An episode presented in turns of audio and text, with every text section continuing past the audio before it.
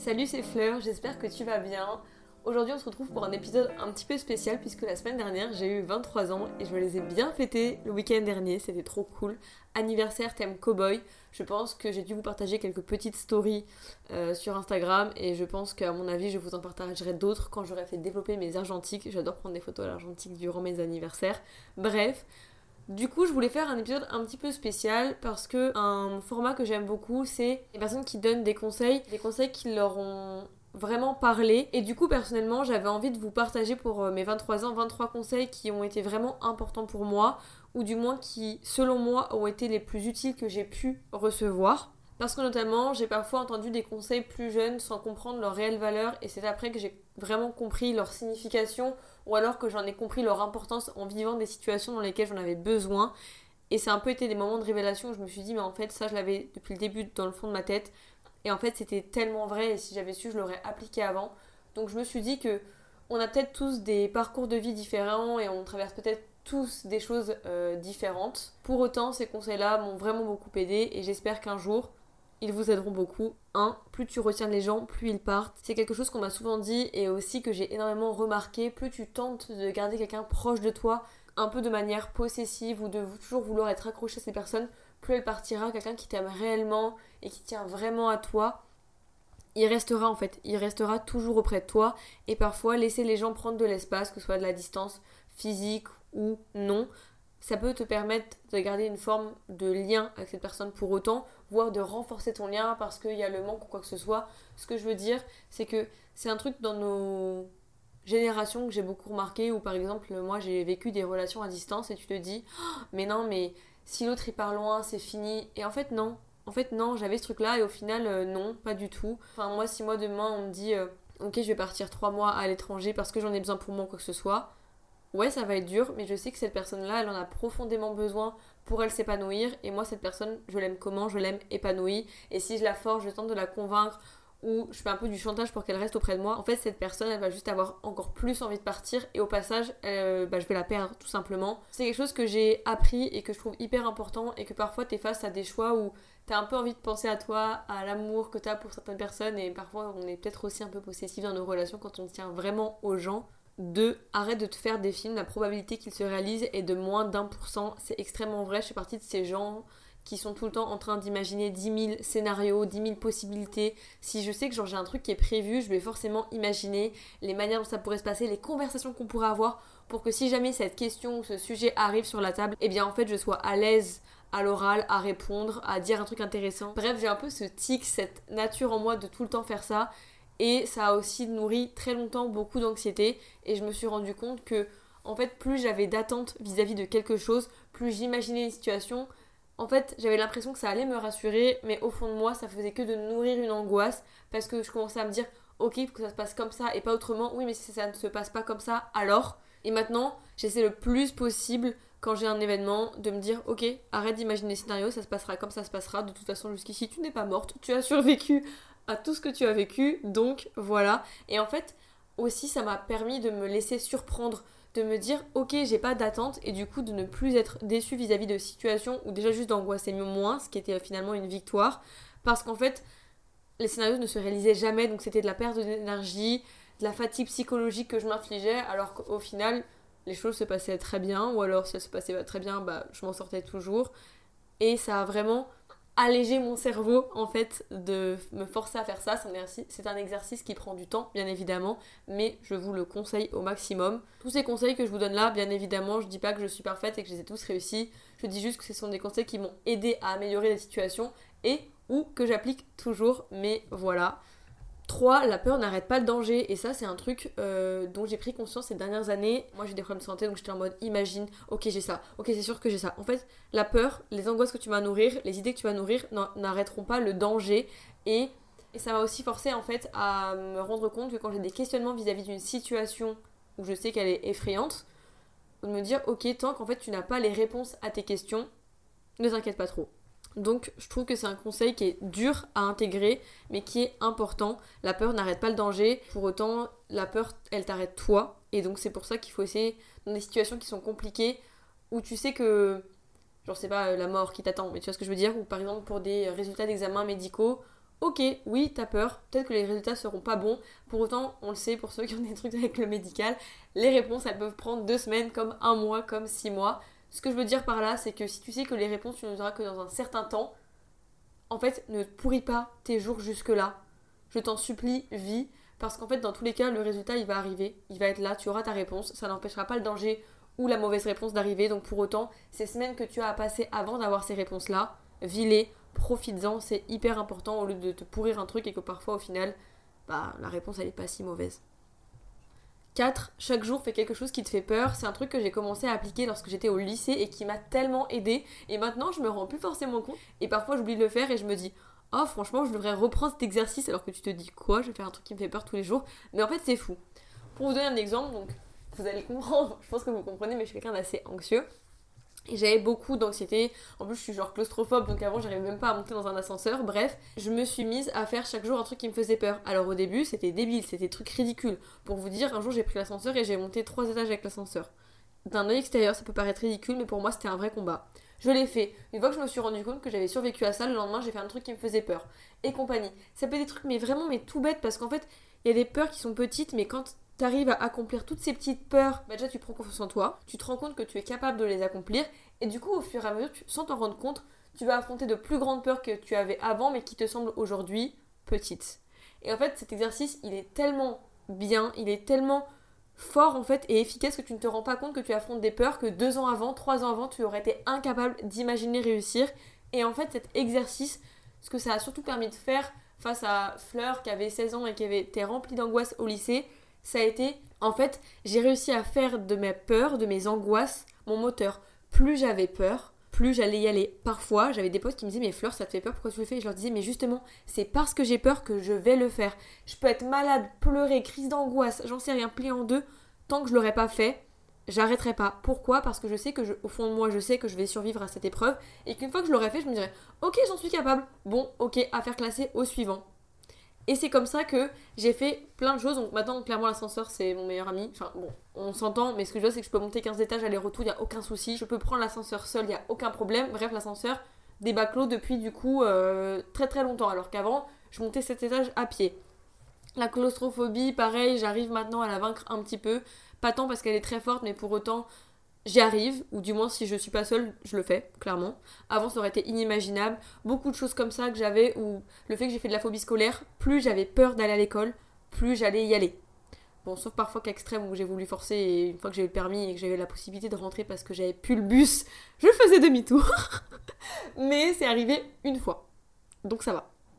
Ce que je veux dire, c'est que en fait, je savais que. Tu très souvent les gens vont me dire oui, c'est dans ta tête. Alors oui, c'est dans ma tête pour autant, les douleurs, elles sont physiques. Je ressens physiquement mon angoisse et c'est extrêmement douloureux, c'est de la torture que je m'inflige à moi-même. Mais pour vaincre cette douleur physique, il faut vaincre le problème psychologique. Et c'est comme ça que plus j'avais peur, je savais que c'était comme, vous savez, pour moi c'était un peu genre comme des hallucinations en mode, j'imaginais les scènes dans Divergente où il lui injecte le produit et en gros elle a l'impression de vivre une scène qui lui fait physiquement mal, mais pour autant, dès qu'elle l'a vaincu, hop, ça c'est éphémère, ça a disparu, ça n'existe plus. Et bah c'était un peu ça. J'avais toutes ces douleurs physiques contre lesquelles je me battais, mais dès que j'avais réussi à faire ce truc qui m'angoissait, tout disparaissait et après je pouvais le refaire sans aucun problème. Je vous conseille donc vraiment très fort de faire ça. Chaque jour, fais quelque chose qui te fait peur. Même si ta peur elle est petite et tu te dis que c'est ridicule, fais-le. Vraiment, fais ce truc. 5. Toujours avoir un kit de survie dans sa table de chevet. Celui-là, il est plus léger, mais il est trop utile. Avant, quand je rentrais, quand je rentrais chez moi tard le soir, j'avais toujours la flemme de me démaquiller et compagnie. J'étais certainement pas un exemple. La meuf parle make-up, mais elle a la flemme de se démaquiller quand elle rentre le soir. Oui, mesdames et messieurs.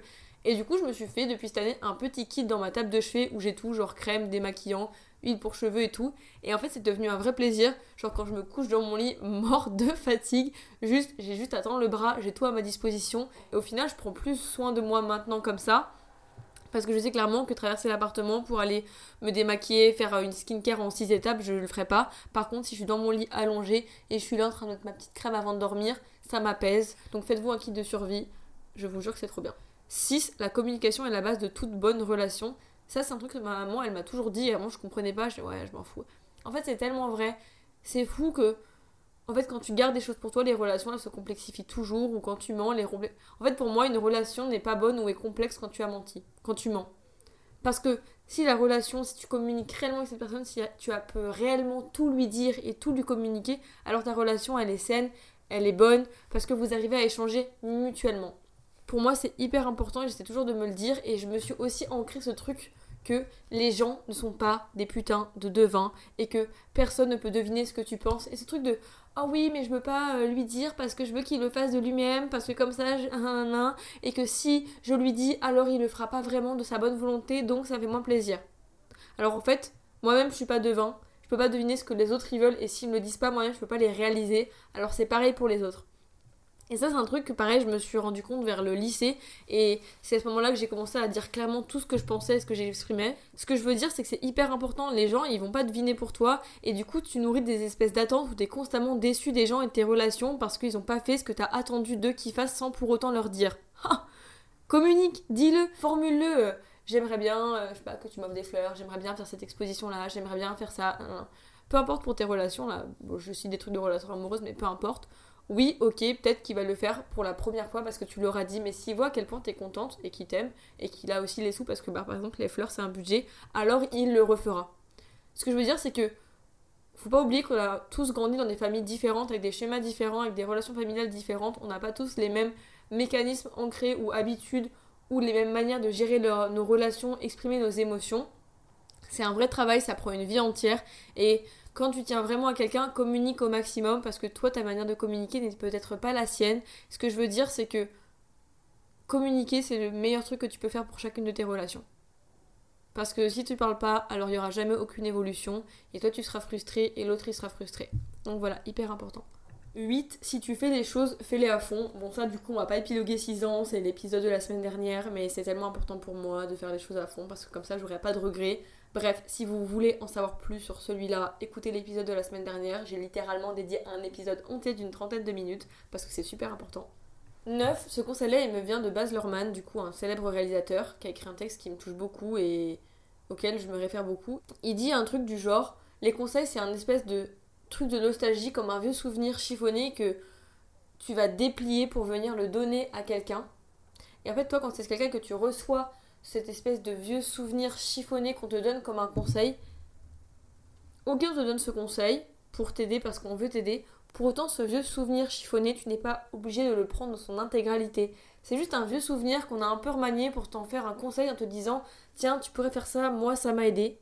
Ce que je fais un peu là aussi également. Ce que je veux dire, c'est que ce conseil, tu peux choisir de le prendre entièrement, choisir de le prendre partiellement parce que peut-être que cette partie-là du conseil va t'aider, ou choisir de ne pas le prendre du tout parce que ce conseil chiffonné, ce souvenir chiffonné de cette personne-là ne te correspond pas, ce n'est pas toi. Ce que je veux dire, c'est que parfois on est dans des situations où on est un peu perdu quoi que ce soit, on demande de l'aide et tout le monde te donne des conseils parce que tu les demandes. Pour autant, ce que je veux dire, c'est que voilà, les conseils, ce sont des souvenirs chiffonnés. Tu peux les prendre dans leur intégralité, partiellement ou pas du tout. C'est ta vie et c'est pas parce que ce souvenir chiffonné il a aidé quelqu'un que toi il t'aidera forcément. Voilà, très intéressant, je trouvais comme, euh, comme analyse du, souvenir, j'aimais beaucoup. Donc je vous, je vous donne, parfois j'y pense quand on me donne des conseils, que je suis en mode, hmm, je sais pas si celui-là est bon. 10. L'indépendance est une force, aussi dure soit-elle à acquérir. Et ça, c'est tellement vrai. Moi, je m'en suis rendu compte à mes 18 ans. le jour de mes 18 ans, j'ai passé mon permis. Et du coup, je l'ai eu et j'ai une voiture, genre deux semaines après. Et c'est tellement vrai. Genre, c'est hyper dur d'avoir une indépendance, que ce soit financière ou aussi juste, bah, voilà, de se déplacer ou quoi que ce soit par rapport à ses parents ou à quiconque. Pour autant, parfois on a l'impression que c'est un filet de sécurité, mais moi je trouve que c'est tellement important de réussir à gagner son indépendance. Alors je dis ça, je parle d'une volonté, on est d'accord. Après, la société dans laquelle on vit, l'économie dans laquelle on vit, euh, on part pas tous, comme on dit, du même pied d'égalité. Ce que je veux dire par là, c'est que c'est parfois plus facile pour certains que pour d'autres. Mais ce que je veux dire par là, c'est que peu importe d'où tu viens, n'oublie jamais que l'indépendance est une force et qu'il faut essayer de l'acquérir parce que tu seras pleinement maître de toi-même et de ta vie que lorsque tu seras indépendant. 11. Chéris ton corps, il est unique, la trace de nos ancêtres. Ça, c'est un truc qui m'a vraiment frappé l'année dernière. Ça m'a frappé pour la première fois quand j'étais au lycée et encore l'année dernière, ça m'a refrappé de nouveau. Chérir son corps, il est unique, ça m'a frappé au lycée. C'est vrai qu'on n'a qu'un seul corps. Et avant, tu sais, quand tu t'aimes pas, que tu as des manques de confiance en toi, tu te dis, ouais, je voudrais un autre corps. Mais en fait, tu n'as qu'une vie, tu n'auras que ce corps-là, chéris-le, il est unique, il n'y en aura pas d'autre, il n'y aura pas d'autre toi. Et du coup, tu prends aussi conscience du fait que il faut prendre soin de soi, prendre, mais pas juste, oh, je fais ma skincare, prendre soin de son corps à l'intérieur, à l'extérieur, psychologiquement, que c'est hyper important. Et l'année dernière, ça m'a frappé la trace de nos ancêtres. Avant, j'étais de 3 ans très complexée par mon nez. Maintenant, je l'aime beaucoup. Et en fait, ce qui m'a aidé dans ce déclic-là, c'est de me dire, ce nez qui me complexait tant et dont on s'était tant moqué, était la trace de mes ancêtres. J'ai le nez de ma grand-mère, ma grand-mère que j'aime tellement, qui est une femme que j'admire, la personne la plus gentille que j'ai vue de ma vie. C'est genre la douceur incarnée, oui, un petit cœur en chocolat fondant. Je trouve que ça image tellement bien ma grand-mère. Ce que je veux dire par là, c'est que quand tu te dis d'un coup, oh mais c'est le nez de ma mamie, mais je l'aime tellement ma mamie. Mais en fait, je suis trop fière d'avoir son nez. Ça vient changer ton schéma de pensée et je trouve ça super important. Donc voilà, chérie, ton corps, il est unique, la trace de nos ancêtres. 12. Savoir lâcher prise est essentiel, tu ne peux pas et ne dois pas tout contrôler. Bon, celui-là, je travaille carrément encore dessus, ça fait genre 4 ans que je bosse dessus. Par rapport à il y a 4 ans, il y a d'énormes progrès sur le lâcher prise. Pour autant, j'ai encore l'impression d'être un bébé sur ce sujet-là. Genre, je vous jure, en fait, quand je me regarde à 4 ans, je me dis, waouh, j'ai tellement bossé dessus. Et après, je me regarde actuellement, je vois tous les problèmes que j'ai avec le fait d'être une vraie contrôle fric, de toujours penser organisation, logistique et compagnie. Alors que t'as 22 ans, 23 ans, Fleur, putain, détends-toi. Et j'ai l'impression que j'ai rien fait, genre, sur ce sujet-là, qui est l'un des plus grands points noirs de ma vie, j'ai l'impression que j'ai rien, genre, avancé. Alors que pour autant, je vois une évolution. J'ai l'impression que le travail à faire sur ce sujet est encore faramineux. Je suis donc preneuse pour le coup de vos conseils. Mais ça, c'est trop important. Je l'ai conscientisé quand j'étais à la fac, du coup, il y a 4 ans, et c'est trop important. 13. La manière dont tu fais les choses n'est pas la seule manière de les faire. Ça, c'est hyper vrai. Parfois, on est entêté par un truc qu'on veut faire, euh, surtout quand on est un peu impulsif et têtu. Mais faut pas oublier que la, la manière dont tu fais les choses, c'est pas la seule manière de les faire. Il y a d'autres manières. Parfois, les gens, ils ont un peu ce, truc de te dire Moi, je fais comme ça, ça fonctionne très bien comme ça, c'est plus rapide comme ça, c'est plus efficace. Donc, fais-le comme ça, tout est en mode. Mais moi, ma manière, elle prend plus de temps, mais je la préfère, j'aime bien. On n'est pas. Lâcher prise aussi là on n'est pas enfin on sauve pas des vies. Donc je peux prendre le temps de faire cette manière qui est peut-être moins rapide moins efficace mais pour autant elle me convient mieux. Et parfois les gens ont un peu la pression en mode mais non c'est mieux comme ça fais comme ça je te dis que c'est mieux. Non. La manière dont tu fais les choses n'est pas la seule manière de les faire et c'est pas pour autant que ce sera moins bien fait. C'est juste qu'il y a plein de manières et heureusement. 15 il ne se passe jamais rien si tu ne te lances pas sors de ta zone de confort la zone de confort, c'est trop bien, tu sais que tu maîtrises ton sujet, et pour autant, il se passe rien de fou, il se passe pas d'expérience, pas de nouveauté, pas de choses qui animent ta vie si tu n'en sors pas. D'où le fait de faire chaque jour quelque chose qui te fait peur pour sortir pas à pas de sa zone de confort. Pareil en référence à mon épisode Voyager pour se découvrir. Si je n'étais pas sortie de ma zone de confort et que je n'avais pas été à Brighton, alors je n'aurais pas vécu toutes ces choses. C'est hyper important de se rappeler quand tu te dis Oh, ça fait longtemps que qu'il s'est pas passé de trucs euh, fous, que je suis dans, dans ma zone de confort, n'oublie pas qu'il faut savoir soi-même se prendre un petit peu au dépourvu, twister un petit peu. Déjà de un parce que c'est important, mais surtout de deux parce que sinon tu vas très vite trouver que certes t'es bien confortable dans ta petite vie, dans ta petite routine, mais pour autant ta vie tu peux très vite te rendre compte qu'elle manque un petit peu de piment, un petit peu de choses ou quoi que ce soit. Donc c'est hyper important. Voilà voilà. 16. Ne jamais rien prendre pour acquis, ni personne. Moi, je l'ai surtout ressenti dans les relations, mais je pense que l'être humain a souvent tendance à prendre les choses pour acquises quand ça fait longtemps qu'il les possède. Pour autant, c'est quand tu perds ces choses que tu te rends compte de leur valeur, que ce soit matériel ou non. Et je trouve que c'est hyper important de jamais oublier ça, la chance qu'on a d'avoir vécu ça, d'avoir de posséder ça ou d'avoir cette personne dans notre vie. C'est un truc que j'essaie de me rappeler assez régulièrement parce que parfois on se dit ah mais j'ai pas ça ou j'aimerais trop faire ça ou j'aimerais trop avoir ça ou j'aimerais trop nan nan ouais mais regarde tout ce que t'as déjà. T'as tout ça il y a des gens qui ont pas tout ça. Et il y, a beaucoup de ces choses là tu rêvais de les avoir il y a 4 ans. Donc en fait déjà là c'est un succès par rapport à 4 ans. Et aussi avec les relations je trouve que c'est hyper important dans les relations amicales et amoureuses de ne pas prendre les gens pour acquis. C'est ce qui fait je pense continuer à avoir la flamme de la relation peu importe son type de relation même ses parents. Avec ma maman, du coup, j'étais à Séville. On s'est fait un petit voyage toutes les deux à Séville, 5 jours. On l'avait jamais fait. Mon frère avait trop le seum parce qu'il a dû rester à Paris pour travailler. Et en fait, j'étais jamais partie avec ma mère, genre en week-end, toutes les deux. Et c'était trop bien, ça nous a trop fait du bien à nous, à notre relation, alors qu'on est déjà genre en très bonne relation et fusionnelle. Pour autant, j'ai trouvé ça super, ça a donné du peps. Ma maman n'est pas acquise, elle ne le sera jamais. Et n'oubliez pas que les gens ne sont pas éternels. Et ça, c'est super important. 17. Arrête de penser à la manière de vivre correctement et vis, les choses arriveront par elles-mêmes. Ça, c'est ma mère qui m'a donné ce conseil parce que, un peu comme le truc du début d'imaginer 10 000 scénarios, je passe tout le temps mon temps à imaginer la manière de bien faire les choses, de la faire correctement pour être quelqu'un de bien, de bien faire, de jamais être de travers, d'être quelqu'un de droit et de juste. À bout d'un moment, Fleur vit ta vie. Hein. Elle vit. Parce que à passer tout ton temps là sur le bord de la route à penser à comment bien faire pour pas faire d'erreur, pour pas décevoir les gens ou quoi, tu vis pas. Il y aura des gens déçus, tu te décevras peut-être un jour toi-même, mais pour autant, si ça arrive, pardonne-toi, c'est la vie, c'est humain, le plus important c'est de vivre, les choses elles vont arriver par elles-mêmes. 18. Les relations se défont toute ta vie, l'essentiel c'est de maintenir la relation que tu as avec toi-même en bon état, de toujours être en accord avec soi-même, d'être dans une relation saine avec soi-même. Les relations, qu'on le veuille ou non, certaines se déferont, certaines resteront, on ne peut pas prédire à l'avenir lesquelles. Le plus important c'est de ne jamais s'oublier, d'avoir une bonne relation avec soi-même, notamment là, l'estime qu'on a de soi, être en accord avec soi-même, faire des choses, prendre des décisions en accord avec qui on est au fond et non pas pour faire plaisir ou sous la pression ou quoi. Essayer de se dire est-ce que dans 5 ans je serai toujours en accord avec ça? Est-ce que profondément quand je prends cette décision, je suis en accord avec moi-même? C'est notamment un truc qui m'a aidé à prendre euh, fin avec des relations que j'avais euh, amoureuses et amicales où je me disais la relation ne me va plus, j'ai peur de faire du mal à cette personne, mais au fond de moi, je sens que pour moi-même, pour ma relation avec moi-même, je me dois d'être honnête, je me dois de sortir de cette situation parce qu'elle ne me rend pas heureuse, je ne suis pas heureuse, je souffre actuellement, il faut que j'en sorte, je me le dois. Fais les choses bien parce que tu dois être en accord avec toi-même et que si tu fais euh, de la merde pour finir euh, la relation, peu importe le type de relation, tu vas être déçu de toi-même et tu seras pas en accord. Fais des choses bien mais finis ça pour toi, termine ça pour toi, fais-le pour toi, c'est le plus important et aujourd'hui, je me remercie. 19. Heal your inner child ou en français mieux prononcé, soigne ton enfant intérieur. Ça, c'est un truc que j'ai découvert avec le fait d'avoir un salaire l'année dernière. le fait que quand tu as de l'argent et que tu arrives à juste euh, faire plus que payer ton loyer et, te nourrir, que tu as l'argent pour te faire des petits plaisirs, et eh ben je me suis mise à acheter des Lego. Voilà, c'est mon plus grand péché. J'adore ça. Non, c'est pas un péché. Non, je heal mon inner child. Ok? En fait, petit, j'étais passionnée de Lego. Mes cousins, ils avaient une collection qui était énorme. Ils avaient une ville entière en Lego. Les gars, mon rêve. Mais ils voulaient pas que j'y touche. C'était sacré. Et je passais mes après-midi à regarder cette ville de Lego en me disant un jour, moi, j'en ferai.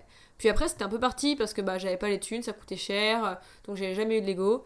Et euh, bref, la vie est faite. Et l'année dernière, mon frère me prête son bouquet de fleurs en Lego parce qu'il me dit vas-y ça, va bien avec ta chambre, vas-y je te le prête. Et là, il a ouvert une porte euh, qu'il n'aurait peut-être pas dû. Et euh, je me suis rendu compte que quand j'avais assez de sous, je pouvais m'acheter des, des Lego. Et j'ai commencé à prendre la carte VIP. Et maintenant j'achète des Lego très régulièrement.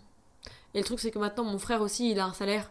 Et du coup, lui aussi, il achète des Lego. Et du coup, on achète des Lego ensemble et on en fait tout le temps. Mais en fait, ça me fait tellement du bien à mon moi intérieur. Genre, j'ai l'impression que soigner mon enfant de l'intérieur me permet de devenir une meilleure jeune adulte.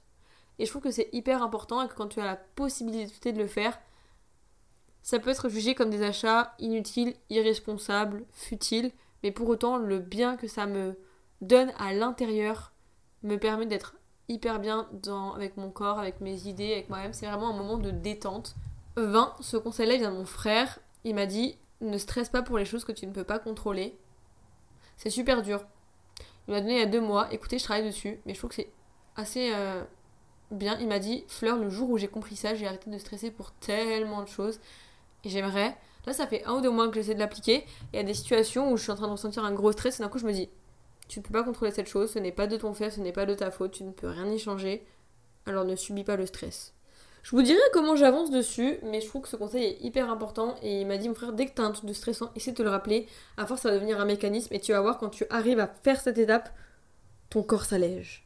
Donc, je vous le donne. Moi, je travaille dessus là depuis deux mois. On verra comment ça avance. Mais euh, j'aime beaucoup l'idée. Ça m'a notamment servi les deux dernières semaines. Ça m'a fait tellement de bien. 21, les choses les plus excitantes sont souvent celles qu'on n'a pas vu venir. Ça c'est vrai. Encore une fois, ce serait tellement plus simple, j'ai envie de dire, si on savait déjà le truc cool qui allait arriver, comme ça on peut les prévoir. Non, fleur, lâche prise, lâche prise. Et parfois les choses les plus cool dans ta vie, tu les as pas vu venir et c'est ça qui fait que c'est chouette de vivre. Donc, il faut pas oublier ça. Et pour ça, il faut sortir de sa zone de confort. Ensuite, 22, fake it until you make it. Celui-là, il est hyper connu, tout le monde le dit. Et avant, moi, j'y croyais pas, il me parlait pas du tout, mais jusqu'à aujourd'hui pour ça que j'enregistre cet épisode. je suis en mode oui, mais moi j'arrive pas à faire semblant, ça veut pas, ça veut pas, euh, ou quoi. Et en fait, aujourd'hui, j'ai dû tourner, euh, j'ai fait un tournage dans un centre commercial et je devais tourner euh, et faire plusieurs photos pour des boutiques de nourriture, de vêtements et compagnie. Et donc, en fait, que les clients ou pas, toi, tu dois faire tes photos.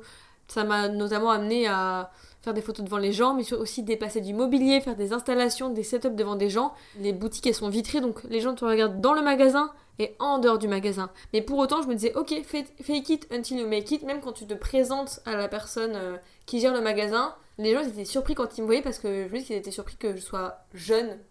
J'étais obligée de, même c'était la première fois de ma vie que je faisais ça, d'avoir l'air confiant sur mon visage, je sais ce que je fais, j'ai les compétences pour le faire, je vais bien faire mon travail. Et du coup, qu'il y ait des passants qui s'arrêtent, qui me regardent ou pas, de rester concentré sur ce que je fais. Et quand je m'adresse aussi à la personne qui gère le magasin, d'avoir l'air sérieux et pro et du coup, je l'ai appliqué aujourd'hui un petit peu sans m'en rendre compte. Et en fait, bah, j'ai carrément réussi et ça m'a fait du bien. Et en fait, en faisant ça, ça m'a moi-même donné confiance en moi. Donc maintenant, je le comprends, mais il m'a fallu tellement de temps parce que celui-là est hyper connu. Et pour terminer, le 23e conseil, c'est la théorie du retour vers la moyenne. Alors celui-là, j'ai découvert dans Teen Wolf. Mais qui regardait Teen Wolf? Moi, j'ai découvert ça au collège, j'étais obsédée. Et Teen Wolf, dedans, pour ceux qui ont regardé, un jour, il y a le vétérinaire qui dit à Scott, parce qu'il arrive que de la merde et qu'il en peut plus, croit en la théorie de la moyenne. Et moi, je ne comprenais pas ce que c'était, je suis what? Et en fait, dedans, il explique. Donc ça, ce conseil-là, je l'applique depuis que j'ai genre 13-14 ans. Et il m'a sauvé, vraiment. Il explique que la théorie du retour vers la moyenne, c'est que dans la vie, il y a une moyenne. Il y a une ligne. Au-dessus, il y a toutes les choses bien qui peuvent arriver, et en bas, il y a toutes les choses mauvaises qui peuvent arriver. Et en fait, que tu le veuilles ou non, ça veut dire que ça reviendra toujours à la moyenne. Parfois, il va t'arriver un truc super énorme, et oui, c'est la vie, il ne peut pas y avoir que du positif, il y aura des choses mauvaises, donc il y aura un peu de en bas pour égaliser. Et parfois, il t'arrive que des merdes et t'en as trop marre, mais n'oublie pas que la moyenne s'ajuste toujours et qu'il y a forcément quelque chose de bien qui va arriver pour égaliser la théorie de la moyenne. Et ce qui est important de noter là-dedans, c'est que il peut t'arriver un truc énorme super bien et il t'arrivera un truc énorme super mal ou il t'arrivera des petits trucs un peu moins cool. Ce que je veux dire par là, le jour où j'ai dit à ma mère, elle me dit oui, ok certes, quand tu as un truc mal qui t'arrive, tu penses au bien qui va t'arriver pour égaliser, mais du coup quand il t'arrive un truc bien, t'as peur du truc mauvais. Et j'ai dit non, faut pas penser comme ça, faut se dire, quand j'ai des merdes qui m'arrivent, je n'oublie pas que ça va égaliser et revenir vers la moyenne, donc j'aurai du bon. Et quand je vis un truc super bien, je me dis, je sais qu'il peut pas y avoir que du bon dans ma vie, il y aura forcément du mauvais à un moment donné. Alors je profite pleinement du bon pour pouvoir affronter le mauvais de manière plus sereine et en gardant en tête que le bon arrive bientôt de nouveau. Et je vous jure que ce conseil m'a aidé, mais je ne peux même pas vous dire le nombre de fois où j'ai pensé à ça. Dès qu'il m'arrive une merde, je me dis ça, et tout de suite, je me dis, ça va aller mieux. Je me souviens, une semaine à Bordeaux, il m'était arrivé dans la même semaine, ma voiture ne démarrait plus, je l'emmène au garage, elle tombe en panne, je n'ai plus de voiture, je paye extrêmement cher pour qu'elle retombe en panne le lendemain, je l'emmène à un autre garage qui me ruine de nouveau, je suis donc sans voiture, et le même moment, mon téléphone casse, je n'ai plus de téléphone, et j'ai cours. Bah imaginez, une grosse semaine de merde, 600 euros en moins, plus de téléphone, une voiture qui fonctionnait bancalement, alors qu'à la fin, je devais retourner pour les vacances chez mes parents. Et bah je me suis dit qu'il m'arriverait un truc super bien après. Et je sais plus ce qui m'arrivait super bien après, mais je sais que ça s'est égalisé.